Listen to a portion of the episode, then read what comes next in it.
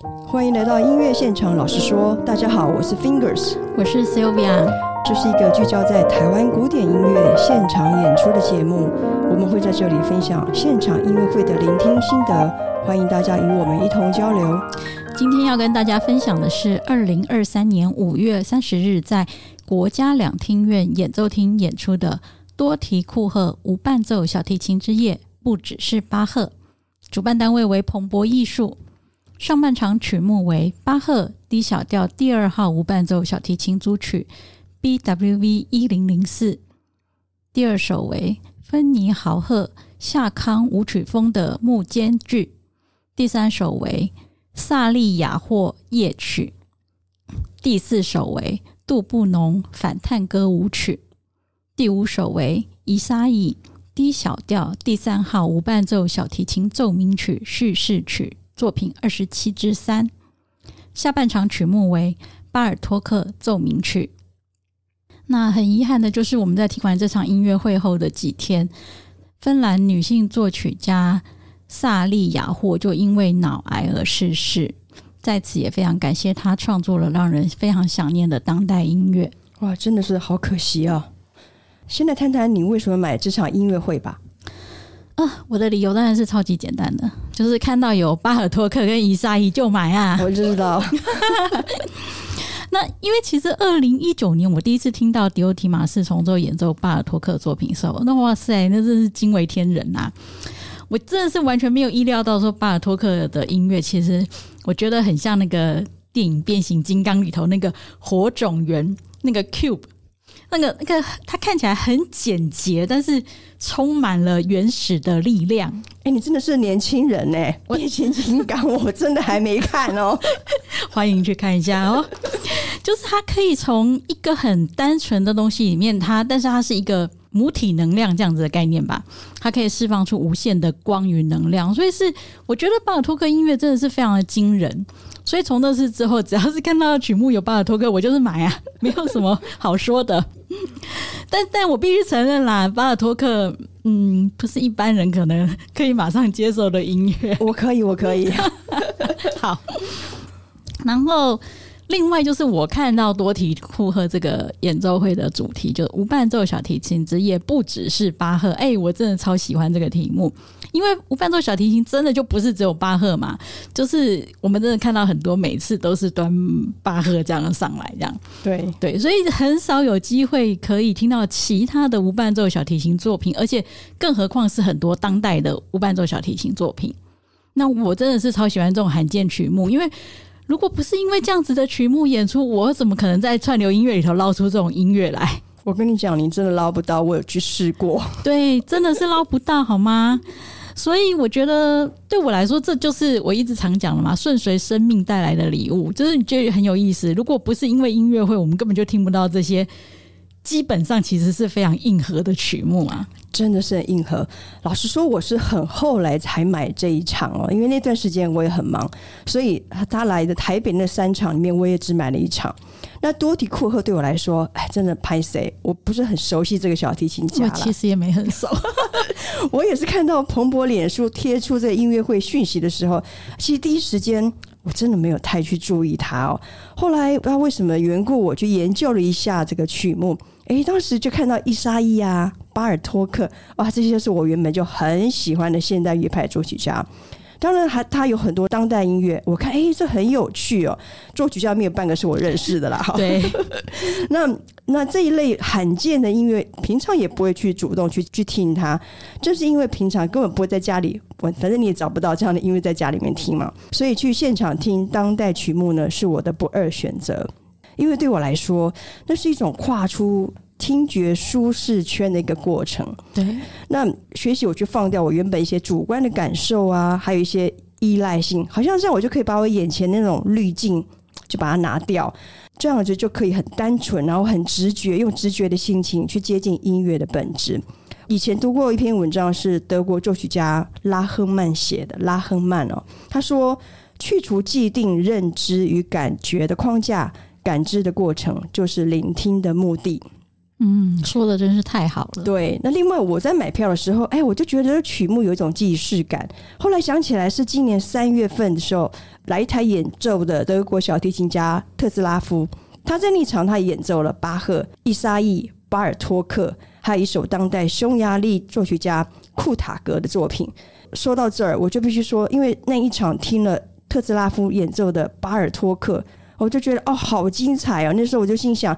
不知什么时候还会再有机会听到巴尔托克的无伴奏，哎，没想到机会来的很快，哎，多提库赫就来了，在这一场就演奏了巴尔托克无伴奏，真的是非常的及时啊！哎，对，嗯，好了，现在帮大家介绍一下多提库赫，法国小提琴家多提库赫现年四十六岁。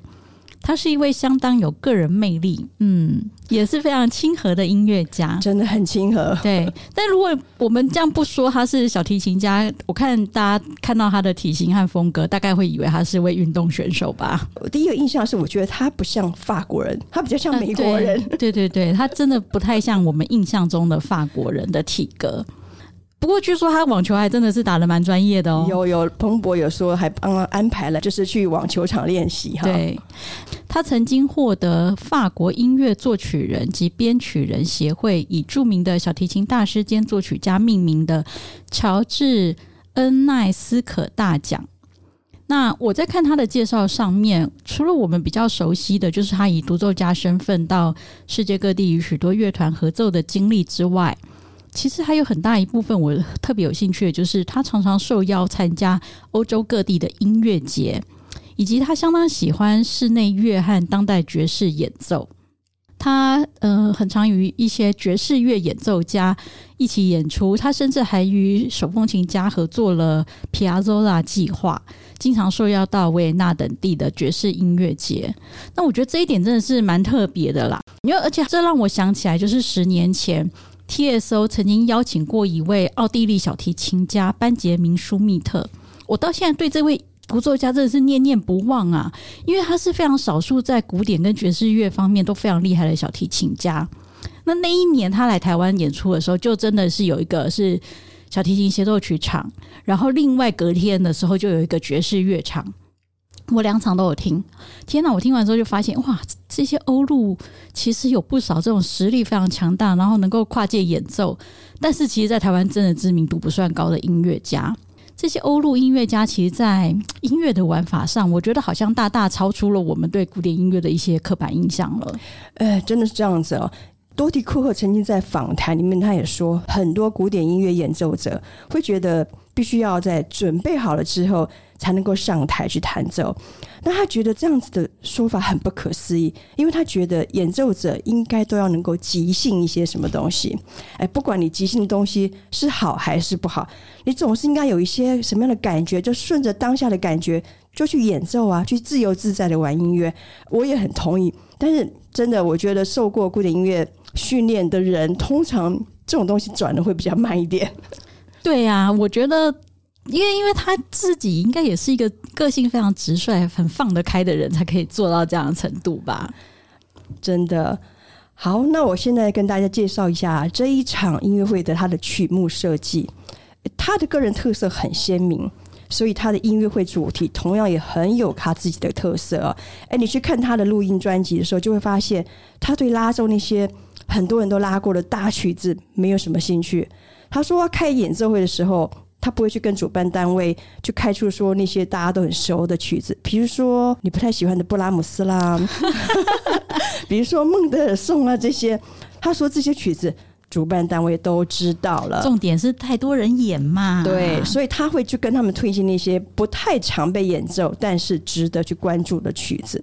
所以，二零一七年，呃，还有这次来台湾的演出，这套特别的曲目是他自己设计的，叫做 Bach and Beyond，就是巴赫与超越的远方无伴奏小提琴计划。这一系列总共有六场演奏会。每一场音乐会都有一首巴赫无伴奏小提琴，加上一首伊萨伊无伴奏小提琴奏鸣曲。巴赫与伊萨伊毫无疑问的是古典与后浪漫时期写出最伟大无伴奏小提琴乐曲的作曲家，所以他们分别写出的这个六首无伴奏小提琴是这类曲目相互辉映的两座灯塔。那多提库赫在音乐会里呢，他同时也安排了许多当代的曲目穿插在中间，所以除了我们可能都是第一次听到的这个当代曲目，他还安排了一些现代乐派的乐曲，比如说像奥乃格、巴尔托克、普罗高菲夫这样子的无伴奏小提琴奏鸣曲。那这个计划，二零一二年首度是在法国圣艾蒂安歌剧院首演。呃，之后他就在法国掀起了一阵无伴奏小提琴的旋风了，大家开始就关注这个巴赫以外的当代无伴奏小提琴的作品。哎，我买了五月三十号跟三十一号两场啦。那我听完之后就发现，哎，他这样曲目设计有一个很有趣的地方，就是这个他这个主题的名称其实比较像是要引导大家去注意到巴赫以外的无伴奏小提琴作品。可是实际上听完之后，我觉得巴赫的音乐就是整个系列的核心。嗯嗯，对，就是因为当然我们本来就知道说，伊莎伊的作品其实他这六首无伴奏小提琴奏鸣曲，其实就是在呼应巴赫的那六首无伴奏小提琴。对对，但是其他中间他蕴藏的这些当代小提琴作品呢，其实也听得出一些巴赫的声音，像是那个奥乃格的那一首奏鸣曲，它其实也就是藏着巴赫的。音乐符码这样子。是。对，所以我觉得很有趣。如果有听懂巴赫的话，它就像是这这些音乐会头的一条线，解谜的线，解谜游戏这样子，非常有趣，真的很有趣啊！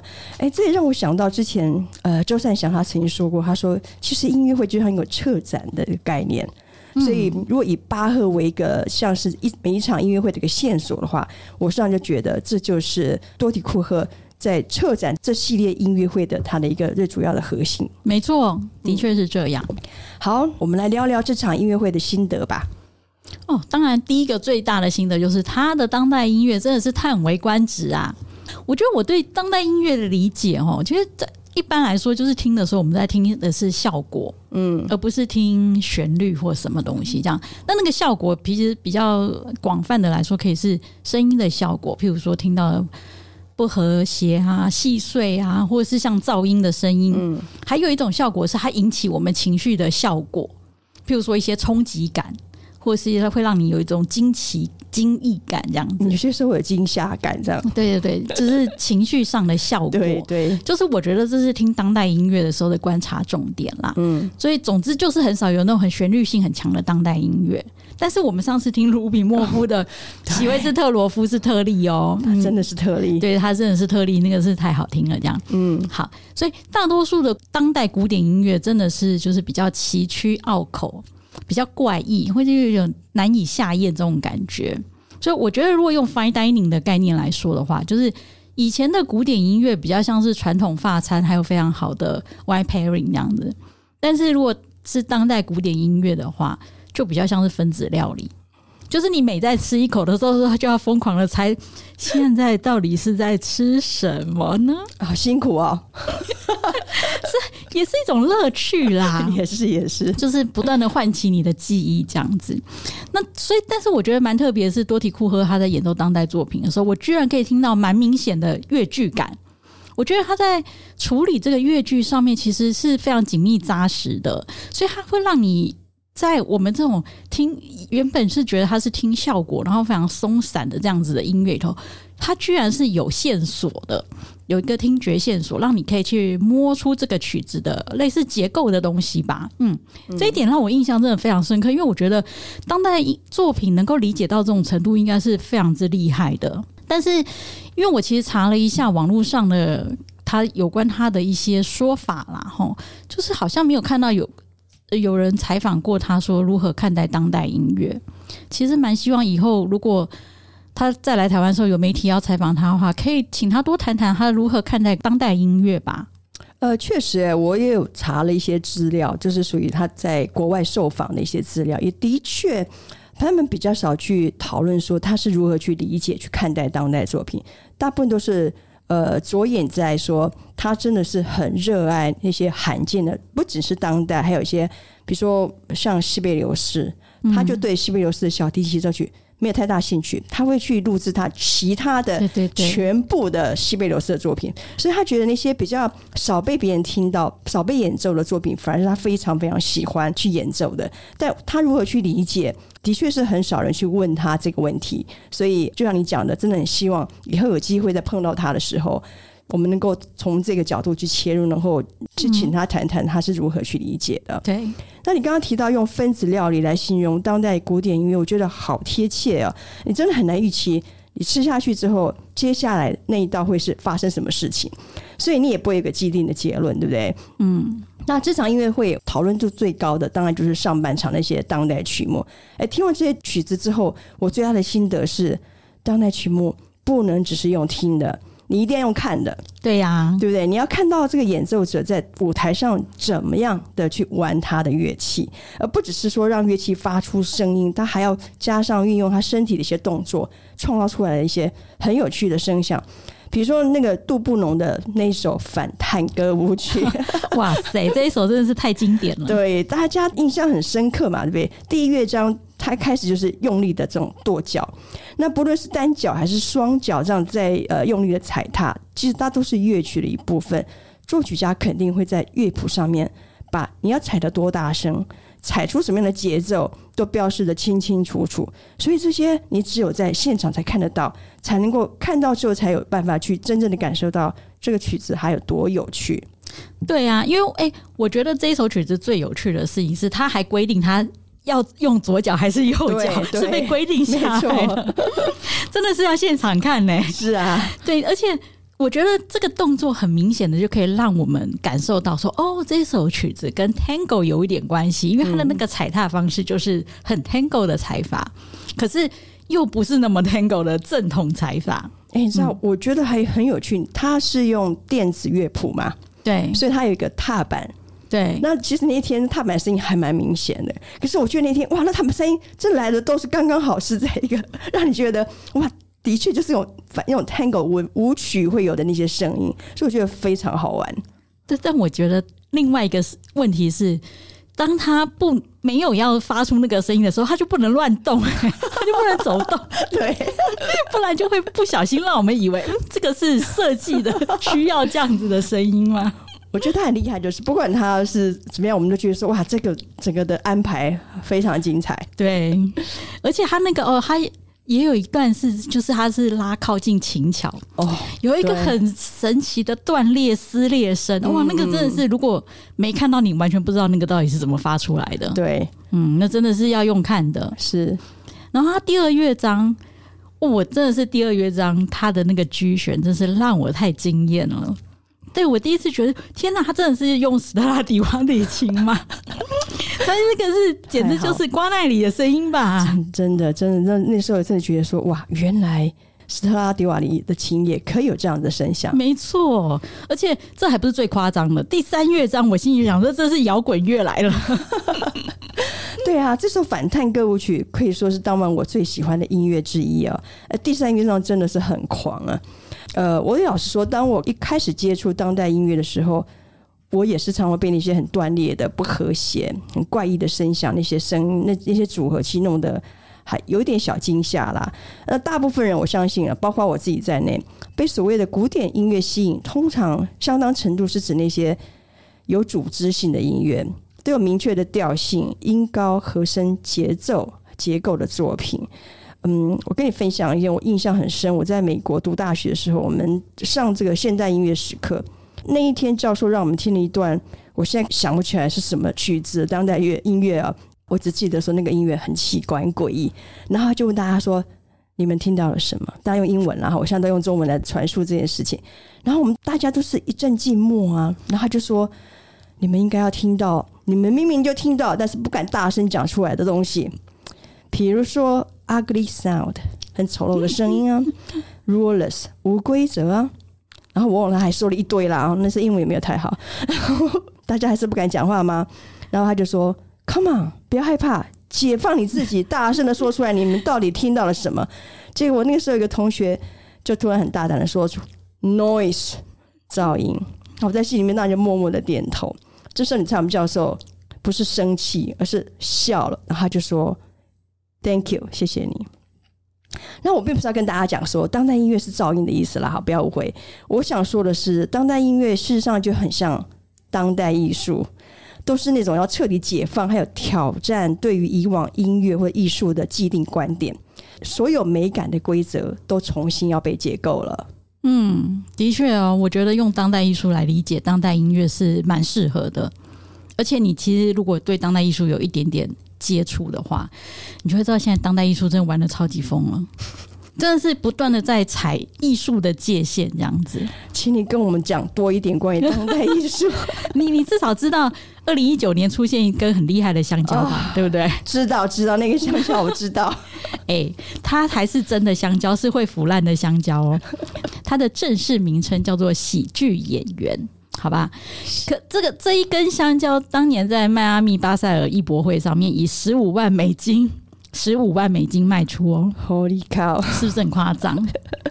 但是用现成物来当艺术品不是他第一个开始，但是哎、欸，香蕉在这个时间点出现，也是还是再次惊喜很多人的这种。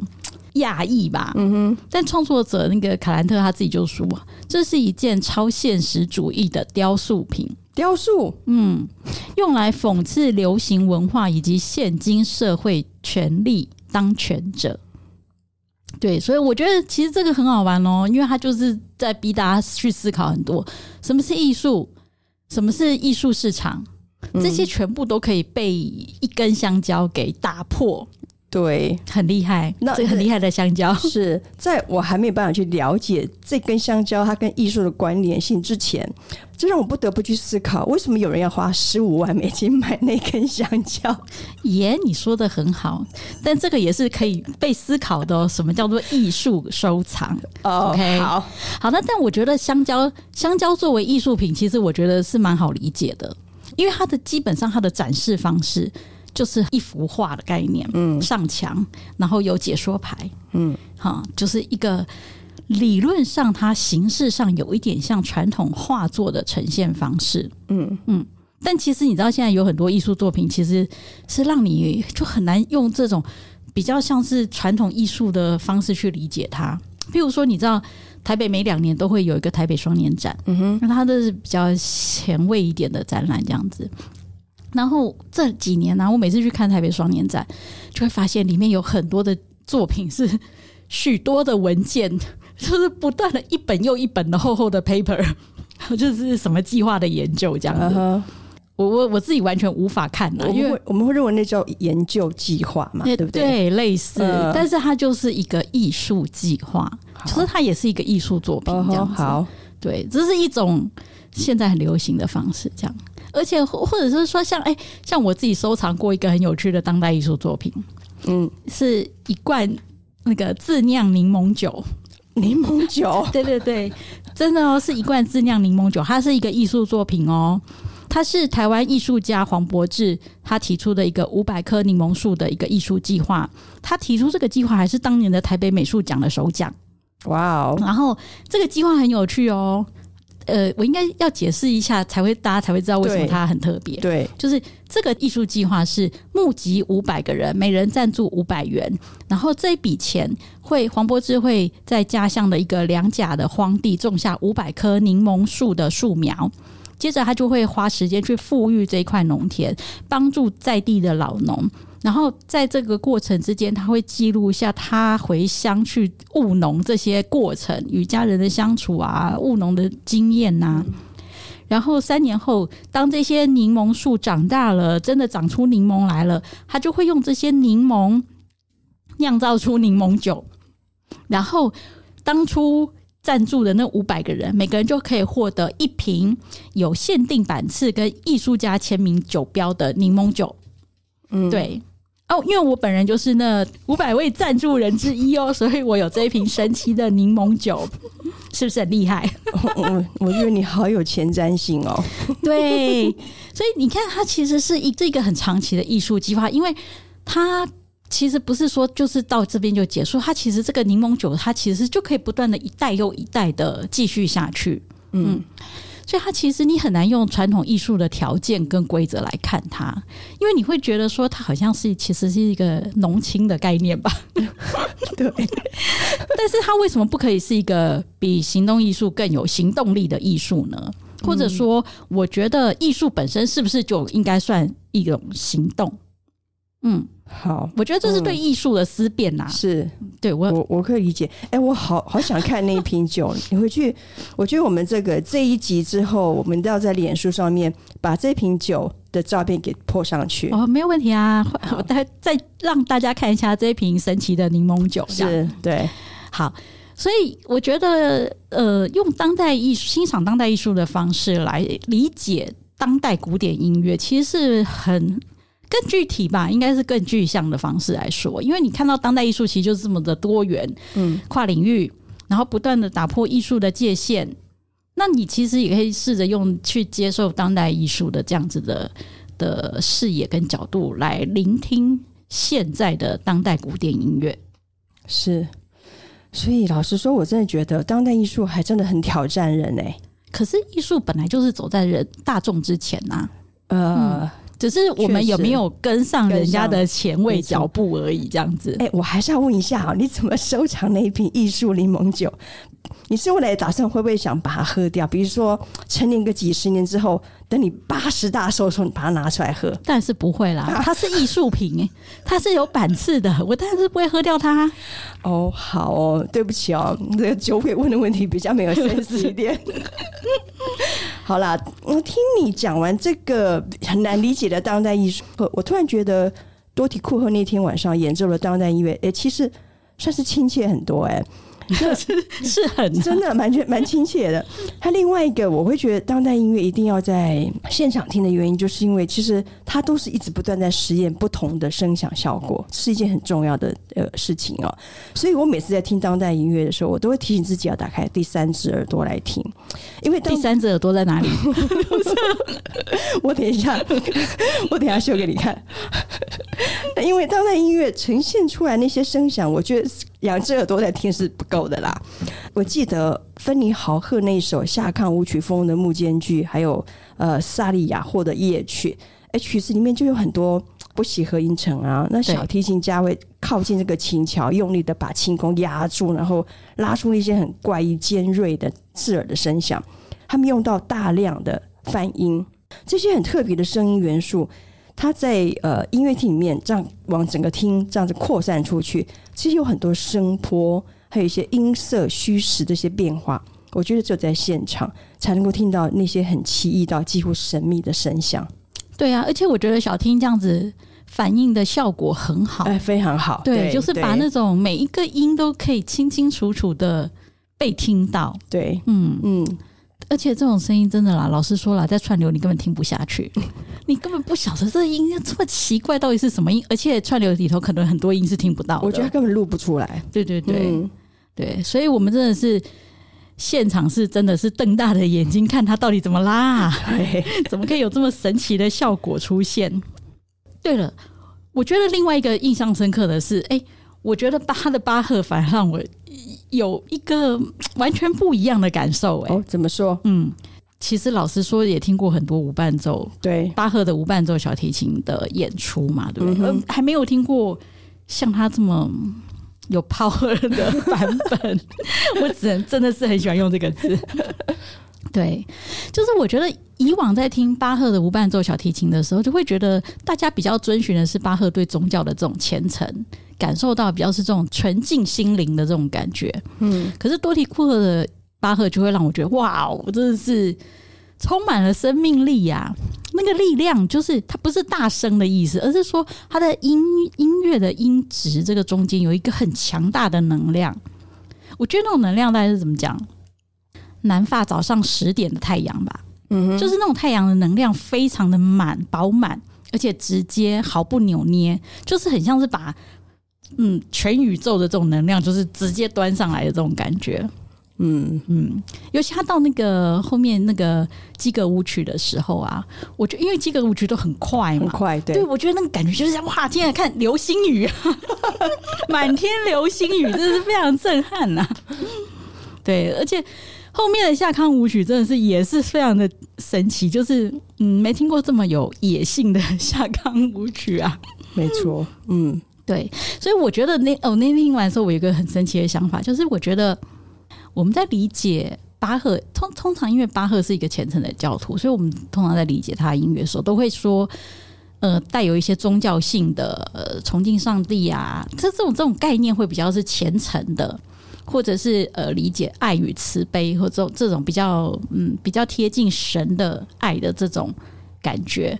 可是我觉得在多提库赫的巴赫里头，我会觉得他那个永恒的宇宙，或是把它简称为神好了。嗯，我觉得他反而是要呈现的是这个宇宙或者这个神拥有那种非常强大的力量，而且这个力量是大到就是随时可以改变、瓦解、重造，可以让这个世界不断的变化的一个。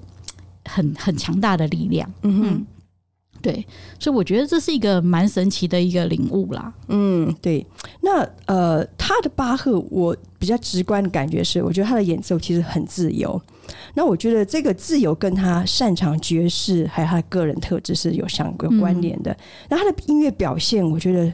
很直觉，那音乐的一些动态做的非常的足够，所以你觉得他强烈的这种对比，还有速度的的对比，还有那种冲撞，我觉得做的很多，就很像你讲那种野性的力量，对，然后充满了生命力。那另外让我印象很深的是，他拉了这一把这个斯特拉里瓦里一七一三年制的小提琴 Chateau Fondbrogue。那这把琴听说价值一亿三千多万嘛？哇，Wow. 是这个酒庄的庄主 Bernard Magres 所拥有的。而庄主非常慷慨，就把这把琴就借给了多提库赫。哎，我突然想到一个点子哦，下次我们找个机会，可以一边喝这个波尔多酒酒庄的酒，然后一边来听他的录音。等一下，在台湾找得到吗？有，我还有看到，有看到，太好了。那他拉这把琴，我就一直想到瓜奈里琴那种非常饱满，然后爆发力十足的这种音色，哎，不太像一般印象中斯特拉迪瓦里会有的这种很明亮，甚至有点。尖锐的音色，哈，对呀、啊，真的是大大颠覆我们对斯特拉迪瓦里琴的一个印象啦。嗯、哼就是，就我记得我那天一直在说，真的是看谁拉那个琴。对，对，所以琴的声音，嗯，可以有很多的样子。对，而且那天我好像跟你讲说，因为他个子比较，他比较大，比较重，对所以我觉得他那种地心引力直接给我下。不是因为打网球右手其实比较强，这样其实我觉得搞不好也是有关系啦，开玩笑的。然后我还记得，当他演奏第一首由巴洛克时期作曲家毕博创作的那首《玫瑰金奏鸣曲》的时候，哦，我觉得他演奏不是那种仿古风格，明显是比较现代感的。除了本身曲子那种很庄严的那种宗教色彩的感染力之外，其实多迪库克演奏出的音色真的很温暖。所以那一时刻，我就觉得好像自己坐在漂浮在平缓河流上面的一艘小船。就顺着这个水流向前，这样慢慢慢的移动。那时候当下很快就的心就沉淀了下来。我觉得拿这首曲子开场真的很适合。不过啊，当我还在那边很沉静的时候，多迪克赫并没有把音乐会弄得很 sentimental 嘛。他演奏完毕就很幽默跟大家说：“呃，这首曲子其实是。”我的安可曲，那大家都知道安可曲应该是在最后才拉，对不对？他说反正都是要拉安可曲，那干脆就直接放在一开始就来拉好了。这个人是不是实在是很好笑？他喜欢在台上很轻松这样子走来走去啊，跟大家好像好朋友一样聊天哈。嗯、那感觉出来他很喜欢这样音乐会的气氛，弄得很开心，喜欢跟大家有互动。那这样的演奏家，我觉得在古典音乐圈真的是比较少见。哎、欸，可是我记得前几次也有不少音乐家喜欢跟大家讲话，可是风格不太一样。对啦，风格不太一样。因为周善祥也 越讲越多，他也很像个教授。上次路易莎达的那个，因为有电影的关系，哦、所以他其实也讲了不少他自己的感觉。对对对，我觉得蛮好的哈。对呀、啊，我觉得这样子，嗯，音乐家就是在自己演奏前，就是简单的去跟大家分享一下他的对这个音乐的想法或感受。呃，无论是严肃或者是轻松的方式，我其实觉得都能够让我们了解更多，就是节目册上面所写的资讯以外的一些资讯。嗯，同意。那个在听的，就是马上就要听这首曲子之前，这样简单讲一下，其实更能了解到听音乐的时候，你可以抓到一些线索。对，而且我感觉到音乐家是真的很重视这个台下这些观众的感觉。我觉得更有趣的是，他很喜欢用幽默、很轻松的态度来带领大家去接近这些。明明就是个美国人，真的超美国人的。然 后他喜欢讲一些五四三的东西。然后我觉得重点是因为他也知道这些曲子不容易亲近，嗯，所以他用这种很幽默的态度呢，来跟大家就是先介绍，我觉得效果很好啦。那我原本以为是说。他对台湾观众的贴心，担心说乐迷们觉得这些曲子实在是很硬哦，不好消化。诶，后来我去读到一篇国外的报道，才知道说其实这是他一贯的风格。OK，他喜欢音乐会的氛围是简单轻松的，大家可以很单纯去享受聆听的喜悦。他也说，观众有被娱乐到、被 entertain 到的感觉很重要。所以这个让我想到我们上一个 EP 上面讨论的。音乐家是为谁演奏哦？是为自己还是为了观众？我觉得啦，多提库赫很大一部分是很重视观众的感受，他觉得观众听得开心是最重要的事情了。嗯，的确还是让我们蛮开心的，对的，很开心。哎，讲到巴赫，我跟你玩一个游戏。你知道巴赫其实他的音乐指示不是很多，嗯哼，所以其实演奏者有极大的个人诠释空间，所以。我以前这么这几年来一直听巴赫的音乐，不管是哪一种类型，然后主要是独奏的部分，嗯，我都觉得巴赫的音乐就像白衬衫，它可以完全反映一个演奏者的个性。那像譬如说像席夫的郭德堡，我就会觉得哇，他那个演奏就是让我想到中世纪人们身上穿的那一件白衬衫，有绑带子的那一种，有画面。对，那也有人的演奏就是让我觉得，嗯，那是神父。嗯，神父那种硬领白衬衫这样子，嗯，是各式各样的白衬衫这样。所以你觉得多提库赫的巴赫，你会想到哪一种白衬衫？哎、欸，这个测试很好玩呢。哎、欸，这个不是脑筋急转弯哈？不是啦。好，我想一下。嗯、呃，好，我我觉得有一个画面在我眼前就这样浮出来。我觉得他的巴赫很像是你知道西洋剑士身上穿的那种白色剑服。非常利落，很帅气，嗯，真的很帅耶。嗯，我的选择跟你有点像，因为我选的是，我觉得他的巴赫像是网球名将费德勒他在打温布顿的时候身上穿的那一件白衫。哦，你看，我们都是选那种高功能又能衬托优雅力量美，对，一定要有力量之美的，真的要有 power。对对对，哦，对了，我一定要说一下一沙一第三号 D 小调。嗯，一沙一这首曲子是上半场的最后一首嘛，那前面就是很多当代音乐，对不对？所以听完那些很刺激、夸张、有点隐晦的当代音乐，所以当我一听到一沙一的时候，我简直感动到眼泪都快要掉下来。我说天哪！突然之间，一沙一好好理解哦，一沙一好好听哦，然后。听出了调性的时候，也是整个超级感动，因为我总算脱离无调性，来到调性的世界。那我很喜欢他的诠释哦。其实从一开始那种宣叙调，到后来复杂多变的有有一大段是很多双音的这个乐段，还有后来中间一段呢，是很像那种飞起来的那种很快速，其实有点像呃巴赫库朗舞曲那种快速音群哦。那音量它拉得很轻很弱，但是声音却是非常的清澈。重点是一气呵成，嗯，他其实整首曲子都是一气呵成，即使这中间也经过不少不同的这种各种的转折，还有对比，他的演奏始终展现出那种狂野还有无所畏惧的气势。诶，他的诠释一直让我想到。徒手攀岩那种攀岩高手，哎，每一次不管是纵身向上啊，然后每次的精准抓握，哦，都让人家血脉喷张啊！我最爱的就是这一首了。他这一首伊莎也一直让我想到达欧，达欧的演奏，嗯，嗯，非常喜欢。我对于我，因为我连听两天嘛，对，所以我伊莎伊我其实最喜欢的是最后一天的伊莎伊，嗯嗯。那但因为那一天，因为是说整个系列的最后一场的下半场的最后一首这样子，我觉得他应该是气力放尽了吧，就是气力放尽，对，就是已经到了那个终点前气力放尽。但是那个，因为他那个感觉就是他几乎伊莎伊就是很少用柔音。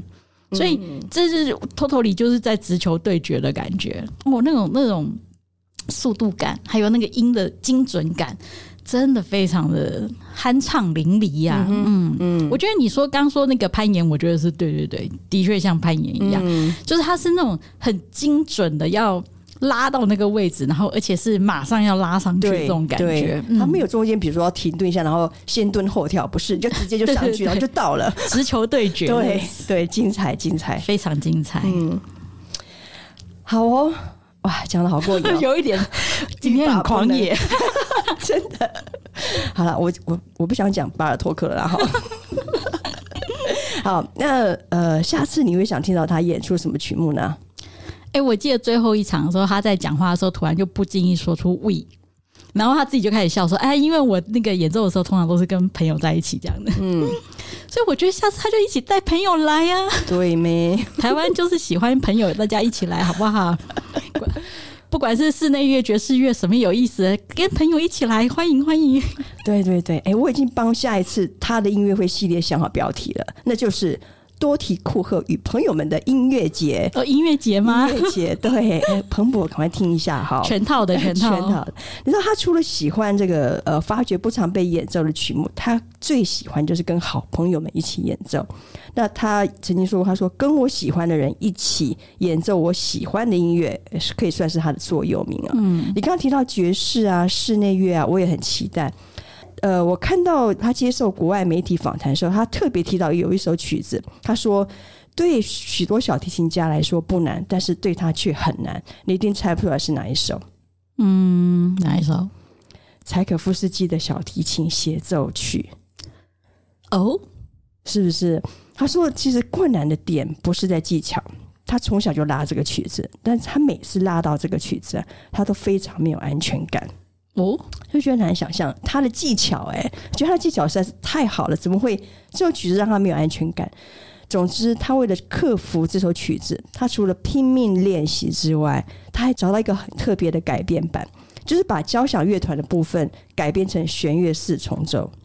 那他和四重奏的朋友在演奏会上拉奏柴可夫斯基小提琴协奏曲改编版六次之多，最后他总算克服他的心魔，所以他现在已经准备好可以跟交响乐团一起演奏了。那我知道啦，我我知道你会觉得说柴可夫斯基这个也太标准曲目嘛，有点无趣，对不对？但是我是觉得不会不会吧？不会不会，他这么狂野的柴可夫斯基应该不一样。对对对对对，所以我觉得如果这个四重奏改编版的柴可夫斯基小提琴协奏曲，如果我们听得到的话，其实也觉得蛮有趣的。呃，不管怎么样，总之如果说大家有兴趣的话，可以去他的这个呃 YouTube 频道上面可以找到这个演出哦。下次他来，我要听什么呢？哎，我发现我有选择障碍，哎，好了，就是全套嘛。哎，对，好了，最想听他的爵士，因为我觉得他爵士应该是娱乐性很高。嗯，我可能不会用娱乐性很高这样简单来说。我觉得他们如果是呃有很扎实的古典音乐底的人来演奏爵士的时候，我觉得精彩度会很高。嗯嗯，没错没错。好。好想知道我们下次听什么？请 follow 脸书粉专音乐现场老师说，让我们在音乐厅共度最美的音乐响宴。音乐现场老师说，我们下次见，下次见，拜拜，拜拜。